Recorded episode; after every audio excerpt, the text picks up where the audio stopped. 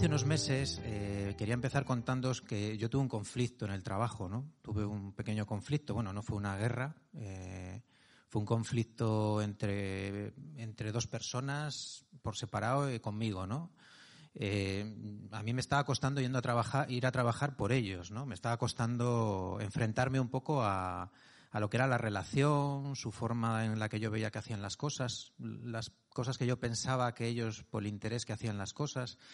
Y, la verdad es que a mí me fue revolviendo muchísimo, ¿no? Como se suele decir, se me fue haciendo bola, ¿no? Se me fue haciendo bola y yo empecé pues a, tener una actitud en mi corazón muy crítica y, a criticar, ¿no? Empecé a tener, a criticarles y a, pensar mal y, la verdad es que tenía un, sentimiento muy malo dentro de mí, ¿no? Eh, bueno, lo que yo hice fue pues ponerme, como siempre creo que tenemos que hacer, delante de Dios y preguntarle qué hacía con esta situación, ¿no? Y el Señor me dijo pues lo que me tenía que decir, pues que lo que tenía que hacer era amarles, ¿no? Y nada, yo me puse a amarles. ¿De qué manera empecé a amarles? Pues empecé a intentar pensar mejor de ellos, intenté eh, hablar bien de ellos, eh, intenté acercarme a ellos y, comunicarme, interesarme por ellos de otra manera, eh, preguntándoles, siendo amable, teniendo otra actitud, ¿no? Y lo que más me costó, que yo creo que lo, para mí fue lo más costoso, fue empecé a rezar por ellos, ¿no? A rezar todos los días a por estas personas. Y la verdad es que como siempre, pues Dios responde y fue una pasada, ¿no? Yo de repente, pues me encontré otra con una, con el corazón puro, limpio, sin ninguna carga, sin esa bola que yo arrastraba, pudiendo relacionarme con ellos con total normalidad y, y para mí fue una liberación, ¿no? Eh, de repente, pues eh, me encontré bien conmigo mismo y, me, y en paz, ¿no? Hace poco hubo otro conflicto en el trabajo, pero ya no tenía yo nada que ver ahí, ¿no? Eh, fueron otras dos personas que entraron en conflicto que no podían trabajar entre ellos, que no, la verdad es que fue una guerra entre ellos. Y estas dos personas, pues intentamos hacer que, que, que, que se reconciliasen, que, intentasen acercarse. Bueno, incluso yo estuve de mediador con ellos, intentando reunirles y, y que pudiesen acercar posturas, e intentar trabajar juntos, pero fue imposible, ¿no? No consiguieron eh, acercarse el uno al otro, no consiguieron y la cosa pues ha terminado bastante mal, ¿no? Bueno, todavía no ha acabado, pero bueno, está en que no va a acabar. Eh, al final yo pude optar por el amor, ¿no? Pero ellos, para mí, no han podido optar por el amor, por alguna extraña razón, bueno, por una extraña o por, por una razón igual para nosotros obvia, ellos no han podido decidir amar al otro, ¿no? No han tenido esa posibilidad o no han sabido. Y yo he estado dándole muchas vueltas, ¿no? Preguntándome sobre este tema eh, y cuando estaba meditando en ello, pensando en ello, me acordaba del mandamiento pues, por el que yo he podido amar a los demás, ¿no? Estuve acordándome de cuando Jesús eh, le preguntaron a Jesús cuál es el primer mandamiento y él dijo, pues amarás al Señor tu Dios con toda tu mente, con todo tu corazón, con todo tu alma y al prójimo como a ti mismo, ¿no?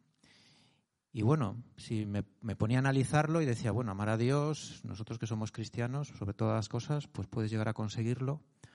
El que no conoce a Dios, eso es difícil.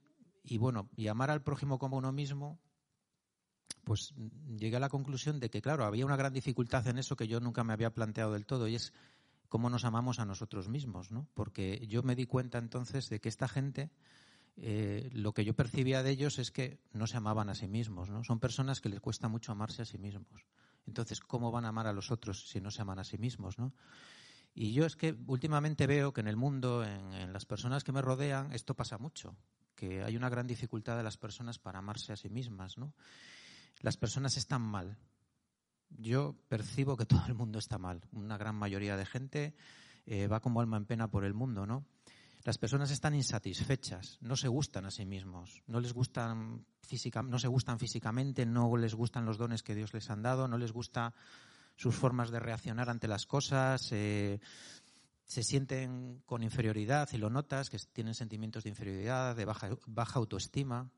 Y esto yo cada día lo, lo, noto más, ¿no? El mundo está, las personas están muy quebradas, ¿no? Están muy, muy tocadas. Eh, Hemos hablado aquí muchas veces ¿no? del hombre posmoderno. ¿no? El hombre posmoderno precisamente es esto, que ahora llega, bueno, a veces hemos hablado de que las cosas ya incluso han evolucionado más allá, pero el hombre posmoderno es un hombre desilusionado pues que está, eh, dice la definición, ¿no? alejado de la promesa del progreso y entregado a un sistema de consumo instantáneo que lo único que busca es su placer, su bienestar, ¿no? Y yo veo a la gente que está así. Está así, o estamos así muchas veces los demás, estamos todos, ¿no? Esto no es que solo es a unos y nosotros, no. Nosotros también tenemos esa tentación de caer ahí, ¿no? En el hospital ya muchas personas me han dicho que, que los casos de, de consultas psiquiátricas y en psicólogos y demás se están disparando. O sea, la cosa se está disparando de una manera increíble. La gente está rompiendo por todos los lados. Y sobre todo está rompiendo la gente joven, ¿no? La gente joven ya es de una manera exagerada. Los jóvenes eh, están totalmente perdidos, ansiosos, con una ansiedad que les come, con una desesperanza, con baja autoestima, deprimidos, con intentos autolíticos, bueno, con todo lo que os podéis imaginar. Algunos diréis, bueno, esto es por COVID, ¿no? Puede ser que el COVID haya venido un poco a poner, como quien dice, la guinda al pastel, ¿no? Puede ser que el COVID haya hecho pum, me ha puesto una guinda y todo se ha venido abajo, ¿no? En las personas. Pero este, está claro que algo ya estaba pasando en las personas para que esto se haya producido. No es solamente el COVID. El COVID es una cosa más, porque el, el origen de todo esto, el origen de todo esto es que la gente se ha cerrado en sí misma, ¿no? Y cada vez ha ido a más, ¿no? Por ejemplo, los jóvenes, yo lo veo en los jóvenes, que viven en su mundo, ¿no? En el mundo de la tecnología, en su mundo personal, con sus amigos, con sus comunicaciones, con sus redes, eh, y viven totalmente en su mundo desconectados de la realidad, ¿no? Eh, no es que estén desconectados de sus padres que les piden, oye, bájame llévame la basura y están desconectados, ¿no? Que eso también. Están desconectados de, lo que pasa en el mundo, ¿no? A mí hace poco, pues hace unas par de semanas me, pasó la anécdota de que estando en casa eh, me puse a comentar, jo, vaya movida, lo de Ucrania, ya verás cómo hay una guerra, tal, no sé qué. Y se me quedaron mis dos hijos mayores mirando así como las vacas al tren y dice, ¿qué guerra? ¿Qué Ucrania? ¿Qué, qué? Digo, ¿vosotros no sabéis que igual hay una guerra en Ucrania? No. Pero vosotros no veis las noticias. Sí, sí, nos llegan noticias todos los días. Digo, pero vosotros no habéis leído. A ver, buscar Ucrania, ¿qué está pasando en Ucrania? Y de repente flipaban. O sea, decían, pero esto está pasando. Digo, sí, claro, vosotros estáis con vuestras redes. Al final, los medios de comunicación, las redes sociales, te transmiten solo lo que tú buscas y solamente cosas relacionadas con lo que tú buscas. Pero aquello otro que está pasando en el mundo puedes estar perfectamente ajeno a ello y no te enteras, ¿no? Y, esto es así, ¿no? cada vez están más desconectados. Y hay una desconexión que, que, está eh, haciendo que la gente viva como hacia adentro y que viva las cosas de una manera pues que, que no, que no les que no les conecta con, ni con los demás, ni con la realidad, ni con. Y entonces están en lo que pasa en ellos, ¿no? Decía eh, un gran pensador y educador que era Confucio, decía educa a tus hijos con un poco de frío y con un poco de hambre, ¿no? Y yo creo que eso se está perdiendo, ¿no? Lo estamos perdiendo. Eh, hablo ahora de los hijos, pero yo creo en general, ¿no? Yo creo que nos falta ahí ese puntillo, pues para eh, que las cosas pudiesen ser en las personas de otra manera, ¿no? Para que las personas no vivan ahí metidas, ¿no? Eh, mirar, hoy quería hablaros un poco de las pantallas, ¿no? Como un punto eh, que nos está fastidiando a todos, ¿no? A mí personalmente me están fastidiando, me han fastidiado muchos aspectos de mi vida, pero yo creo que a todos, a todos nos están, nos fastidian. Yo no creo que la tecnología tenga, sea del demonio ni sea una cosa malísima. Eh, creo que tiene sus cosas buenas, como creo que tiene sus cosas malas, ¿no? Pero mm, pienso que mm, están creando un mundo que no es el que queremos, ¿no? O sea, en el que muchas veces hemos dejado que las pantallas críen a nuestros hijos, ¿no? Por ejemplo, cuando ahora yo siempre me parece una aberración cuando a un niño muy pequeñín pues le dices toma el teléfono para que no me molestes y estate ahí dos horas dándole ahí a la, pantalla, ¿no? Y, está criando el teléfono o la pantalla está educando a tu hijo, no le estás educando tú. mirar, la, tecnología, lo que, lo que son las pantallas, lo que está trayendo es eh, una falsa sensación de seguridad en las personas, ¿no? Porque al final Tú en la pantalla, en el mundo de las redes, creas tu propio mundo. Tú eliges qué amigos tienes. Gente que piensa como tú, que les gusta vestir como tú, que les gusta los mismos libros, los mismos cómics, los mismos series, mm, que piensan parecido, que gente que no es agresiva hacia ti, porque al final es tu forma de pensar, es eh, gente que le gusta lo que tú dices y a ti te gusta lo que ellos dicen, porque te sientes como más grupo, más seguro. Luego, eh, tú puedes hacer como una barrera, que no entre ahí nadie que te pueda agredir, ¿no? Entonces vives como en esa falsa seguridad de, de no recibir ningún daño por ningún lado. Después, eh, puedes consumir música, la que quieras instantáneamente, puedes consumir, consumir series, puedes consumir, que si cojo Spotify, que si cojo no sé qué, que si, o sea, lo puedes recibir todo el momento, puedes recibir esos estímulos que al final te tienen como encadenado, de una forma encadenada te tienen como entretenido durante horas y horas, puedes buscar situaciones en las que todo, el mundo te dé like o con un corazón, ¿no? Pues porque pones una foto que estabas guapo hace seis meses, aunque ahora te haya salido un grano aquí en la nariz gordísimo y no quieres que nadie te le vea, pero tú pones una foto de hace seis meses y como todo, nadie te está viendo, pues todo el mundo piensa que estás guapísimo, como estabas en verano, moreno y tal. O puede ser que estés deprimido, pero pongas una foto que te lo estás pasando muy bien y todo el mundo piense que te lo estás pasando estupendamente. No necesitas por qué mostrar que estás en la cama con los pelos así y que no te apetece salir de la cama y tal, ¿no? Entonces, la gente se forma ese mundo ¿no? de, falsa seguridad, de falsa eh, satisfacción, de tal, y, vive esclavo de, ello, ¿no? Al final, hay mucha gente que sufre por esto. Y esto está muy estudiado por la gente que, se dedica a las redes sociales, ¿no? Esto es una cosa que lo explican muy bien en muchos vídeos por ahí los, psiquiatras, de que eh, cuando somos pequeños, pues uno de los, lo que se va formando en el ser humano de una forma muy primigenia, pues es el, lóbulo frontal, ¿no? El, lóbulo prefrontal, que recibe estímulos que normalmente son sonidos, imágenes y, o sea, y movimiento, ¿no? Luces, que, van haciendo que se estimule el lóbulo eh, prefrontal y, ese lóbulo prefrontal pues manda descargas de satisfacción, descargas de placer y que hacen que, bueno que estemos como pues más tranquilos, más tal. Por eso a un, a un bebé cuando le pones un, un, carrusel de estos pues que empieza a dar vueltas, pues el bebé pues se queda como atontado, ¿no? Se queda feliz viendo aquello luminoso que da vueltas y que tiene música, incluso se acaba quedando dormido y venga a dar patadas así porque está feliz, ¿no? De lo que ve y tal, porque está recibiendo descargas de ese lóbulo descargas de total placer, de total satisfacción. Bueno, pues eso, aplicado a las pantallas, es lo que nos pasa a nosotros cuando vemos las pantallas. Estamos, cuando entramos en una red como Instagram, estamos recibiendo constantemente contenidos que nos gustan, porque al final Instagram nos da los contenidos que a nosotros nos gustan. Si nos gusta la cocina, pues vídeos de cocina. Si nos gusta eh, las familias que tienen 20 hijos, pues familias con 20 hijos. Pues nos pone una detrás de otra, pues para que recibamos noticias de cosas que, y entonces pues pues satisfactorias no de, cosas que nos gustan que nos dan ese placer mirar hay dos cosas que con todo esto hemos perdido que yo he estado meditando mucho y que hemos perdido no una cosa que era muy importante cuando éramos nosotros pequeños cuando éramos críos era el tema del aburrimiento el aburrimiento era aquello que nuestras madres y abuelas decían, abúrrete, que es muy bueno, abúrrete, que, que ya verás qué bueno es aburrirse, ¿no? Yo creo que a todos nos han dicho en algún momento eso, ¿no? Y bueno, algo de verdad tenía que tener porque eran en los momentos en los que eras más creativo. De repente te ponías a hacer armas de madera y te ponías a, no sé, a, hacer juegos que, pues con cosas y a crear y a, de repente te entraba la imaginación, ¿no? Y, y de aquel aburrimiento, pues, de repente, pues surgían muchas cosas. Surgía esa creatividad, esa iniciativa, ese buscar a tus amigos, el inventar juegos, el moverte, pues todas estas cosas, ¿no? Y por otro lado, eh, yo creo que se ha perdido mucho el tema de saber frustrarnos, ¿no? Porque una cosa que sí que nos pasaba de pequeños es que nos frustrábamos muchísimo. Nos frustrábamos porque no conseguíamos las cosas de una manera inmediata.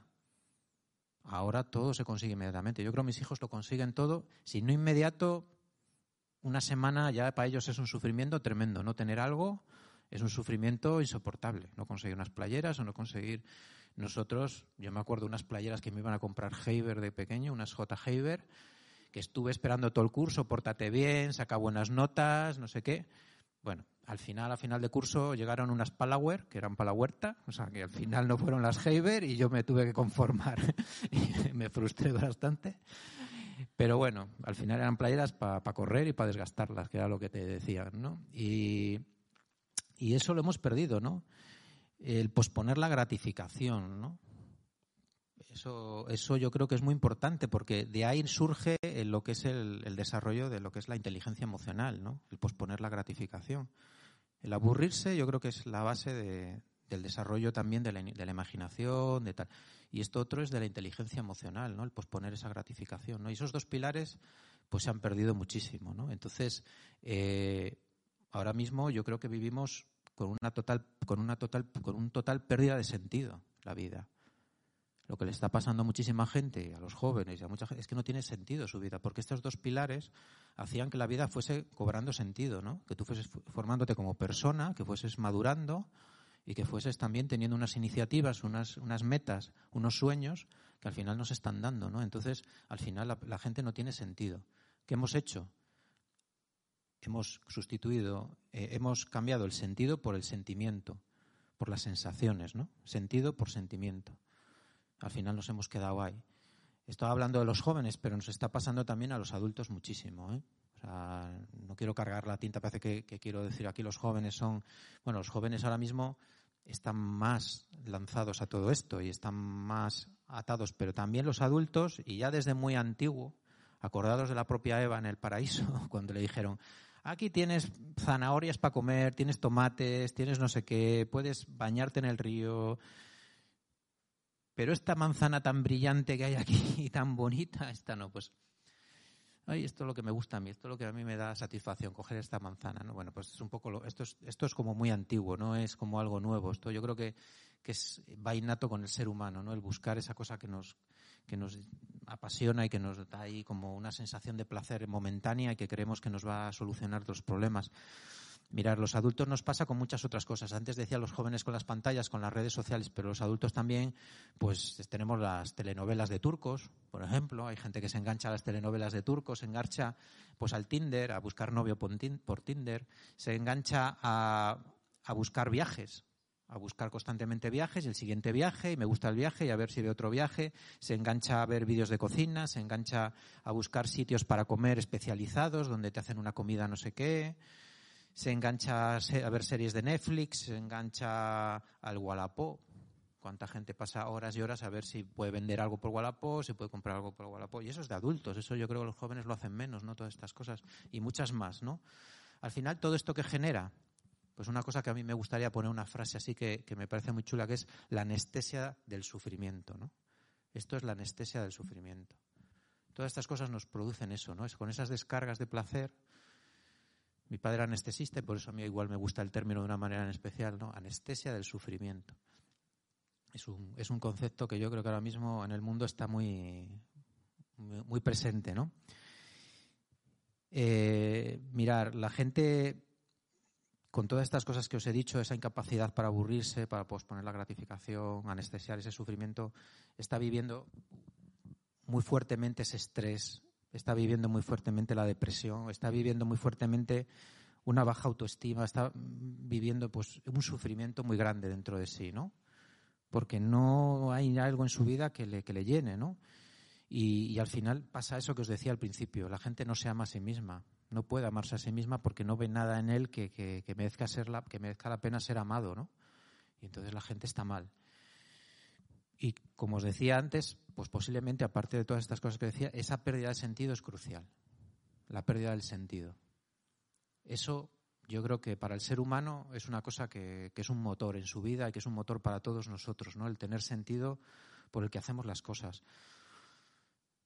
Yo veo que esto pasa mucho en diferentes edades la pérdida de sentido se manifiesta, pero por ejemplo de una forma muy fuerte se manifiesta en eso que llaman la crisis de los 40, ¿no? Hay muchas crisis, ya sabéis, a lo largo de la vida, pero de una forma grande viene a dar en los cuando entras en la década de los 40 eh, la gente lo pasa muy mal, ¿no?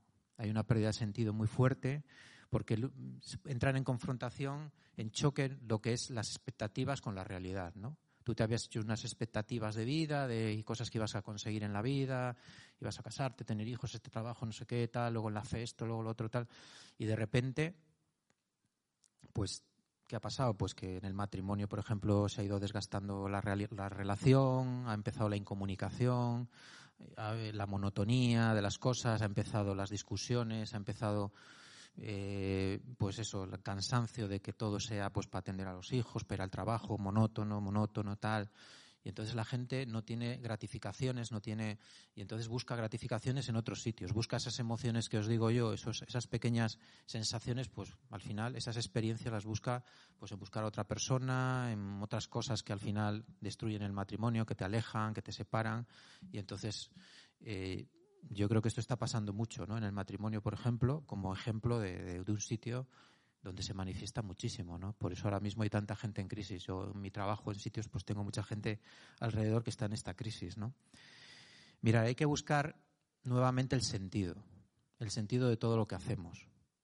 En el matrimonio de una manera especial. Yo creo que tenemos que buscar pues las cosas que nos unían, ¿no? En el matrimonio, las cosas que nos hacían soñar, las cosas que nos que nos llenaban el corazón, los sueños, las metas por las que nos juntamos, por las que decidimos vivir la vida juntos las personas en matrimonio, la amistad, recuperar la amistad en el matrimonio, buscar pues el afecto, buscar la pasión, ¿no? Qué, palabra más bonita, la pasión, ¿no? Buscar las cosas, la pasión del uno por el otro y la pasión por las cosas juntos, eh, buscar la complicidad, porque también una cosa que también se pierde mucho en el matrimonio es la complicidad. Cuando tú mirabas a otra persona y la otra persona sabías lo que estaba pensando, ella sabe lo que tú estás pensando, y eso también se pierde, ¿no?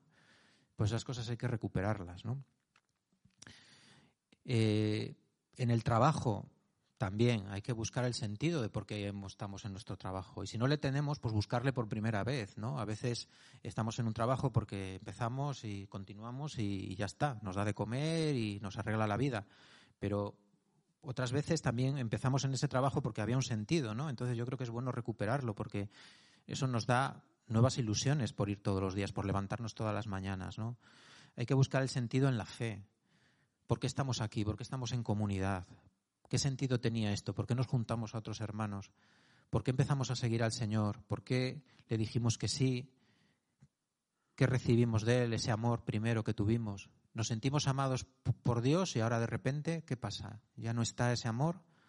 Hay que recuperarlo porque Él no ha cambiado, hemos cambiado nosotros. Y esto es una cosa que se me repite mucho en la cabeza últimamente, ¿no? Él no ha cambiado, has cambiado tú, Él no ha cambiado, Él no ha cambiado. Y es que es así. Dios nos sigue amando como al principio. Tenemos que recuperar ese amor, tenemos que recuperar ese sentido ¿no? de, pertenencia, de, unión a Cristo, de, que somos de Él y de que estamos aquí por Él y de que estamos aquí por los hermanos porque es importante estar con hermanos, porque es importante vivir la vida de fe con otros.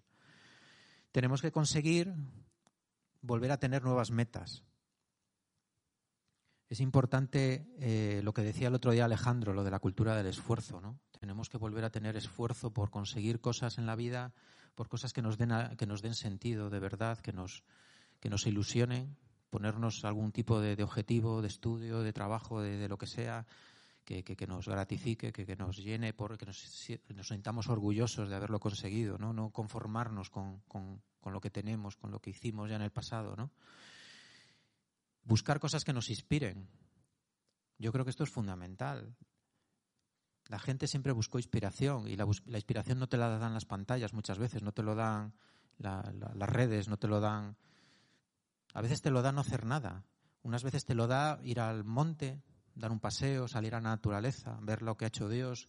Otras veces te lo da eh, escuchar música. Incluso yo a mí me, me gratifica y me, hace inspirarme a veces estar mirando el fuego tranquilamente en la chimenea, estar allí, no sé, como reposadamente. Pero hay muchísimas cosas que nos pueden inspirar, eh, quedar con alguien para hablar de algo profundo, dar un paseo, eh, leer, leer cosas interesantes. Tenemos que buscar esa inspiración porque esa inspiración yo creo que también se ha perdido muchísimo y, el ser humano la necesita, ¿no? Eh, la gente que, tuvo grandes logros, que, hizo grandes cosas en la vida o que tuvo grandes inventos, daos cuenta que todo el mundo se inspiró no haciendo nada muchas veces, ¿no? O, haciendo cosas como muy banales. Siempre están los ejemplos, las leyendas, ¿no? Esas que hay por ahí de que, pues yo qué sé, pues que Isaac Newton pues estaba debajo de un árbol merendando allí tranquilamente y cuando vio caer la manzana, pues atiza la ley de gravitación universal. No, bueno, algo parecido, ¿no? De repente él pues hiló cosas en su cabeza, ¿no? De repente sintió una inspiración que le dijo tal.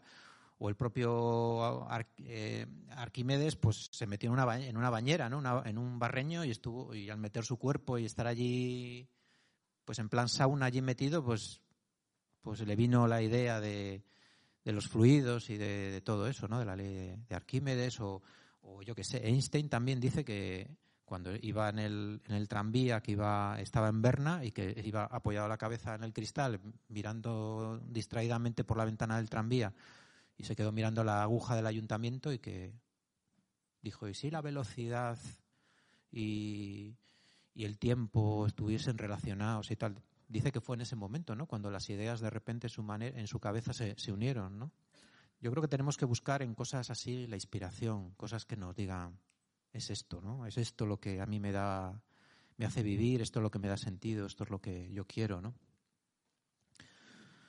Bueno, esto es un poco lo que os quería contar hoy, eh, así en general. Eh, yo os lo quiero resumir un poco, ¿no? Para que quede bien fijado, ¿no? Mirar, tenemos que dejar aquellas cosas que nos distraen tenemos que intentar dejar aquellas cosas que nos distraen. Es verdad que nos va a costar porque las tecnologías nos aportan muchísimas cosas, pero tenemos que ver qué cosas sí podemos quitar, qué cosas podemos apartar, que, nos puedan distraer. Yo me los tengo que decir a mí, como que cada uno tendrá que decirse las suyas, ¿no? Yo, por ejemplo, una cosa que he hecho que me lo, recomendaba una persona y yo lo hice es quitarte, por ejemplo, todas, todas las aplicaciones que te avisan de algo. La propia WhatsApp, total, no, o sea, no quiero recibir noticias de nadie. Si yo miro el teléfono, le miro yo. El teléfono no manda en mí. Soy yo el que manda, no manda el teléfono. No quiero recibir ni de Instagram, ni me da igual quien haya publicado lo que sea. No quiero que de repente se ilumine el teléfono e ir corriendo a ver qué pasa. No, ya miraré yo cuando no tenga nada que hacer mejor o cuando yo no, no esté gastando el tiempo en otra cosa. Por ejemplo, cosas así, cosas puntuales, las podemos hacer todos, ¿no? cosas que nos ayudan un poco a no vivir esclavos de, las tecnologías, ¿no? de cosas que nos distraen. Digo las tecnologías, pero acordaos que antes he dicho un montón de cosas que tampoco pueden ser exactamente la tecnología, pero que también nos pueden distraer y cada uno sabe cuál es la suya. ¿no? Tenemos que recuperar esa cultura del esfuerzo, que decía Alex el otro día, eh, de volver a, ponernos metas. Habrá gente que tenga que hacer unos estudios porque piensa que, que, eso le falta en su vida, que eso le va a dar eh, una satisfacción personal, que eso le va a ayudar a crecer, que le va a ayudar a tal, a, conseguir objetivos. Habrá gente que su objetivo de esfuerzo sea rezar más, porque necesita, porque eso le va a dar paz, porque eso le va a dar una línea de continuidad en su cabeza. Habrá gente que sea componer una canción, ponerse ese esfuerzo de componer una canción, porque lo que quiere hacer en su vida es componer una canción, pues compón la canción, no estés posponiendo componer la canción y digas, yo algún día compondré una canción, no, compónla ya una vez, ya, no me lo estés diciendo todo el día, ¿no? Yo creo que hay que ponerse esos, esos, objetivos, esos objetivos y esa cultura de esfuerzo y de trabajar, ¿no? Tenemos que redescubrir el sentido pleno de nuestra vida, porque estamos aquí, porque me casé contigo, o no me casé, porque decidí no casarme, ¿Por qué decidí, Señor, seguirte a ti y no casarme? ¿Por qué dame tú el sentido pleno de por qué he hecho eso y, que yo me agarre ese sentido, ¿no? Eh, porque estamos juntos en comunidad, ¿no? Porque pensamos que esto es importante. Tenemos que amarnos a nosotros mismos. Es muy necesario en el mundo actual que nosotros nos podamos amar a nosotros mismos porque tenemos que amar a los demás, porque el mundo tiene que creer. Porque si no amamos a los demás, el mundo no va a creer y el mundo tiene que creer. Entonces, para, tenemos que empezar por amarnos a nosotros mismos para poder hacer esa acción. Es importante, ¿no? Hay que escuchar a través de la oración, hay que respirar a través de la oración y oír la voz del Padre que nos dice, cuando nos metemos en lo más profundo de nosotros, te amo, te amo, te amo, te amo, te amo. Porque así es como nos vamos a amar a nosotros mismos, ¿no? Tenemos que redescubrir esa voz que hay dentro de nosotros. Y tenemos al final que decidir amar a los otros, salir de nosotros mismos y amar a los demás. ¿eh? Para que el mundo crea hay que amar a los demás. ¿no? Al final es una decisión. ¿no? Esto de la decisión nos lo contaba el otro día Josué.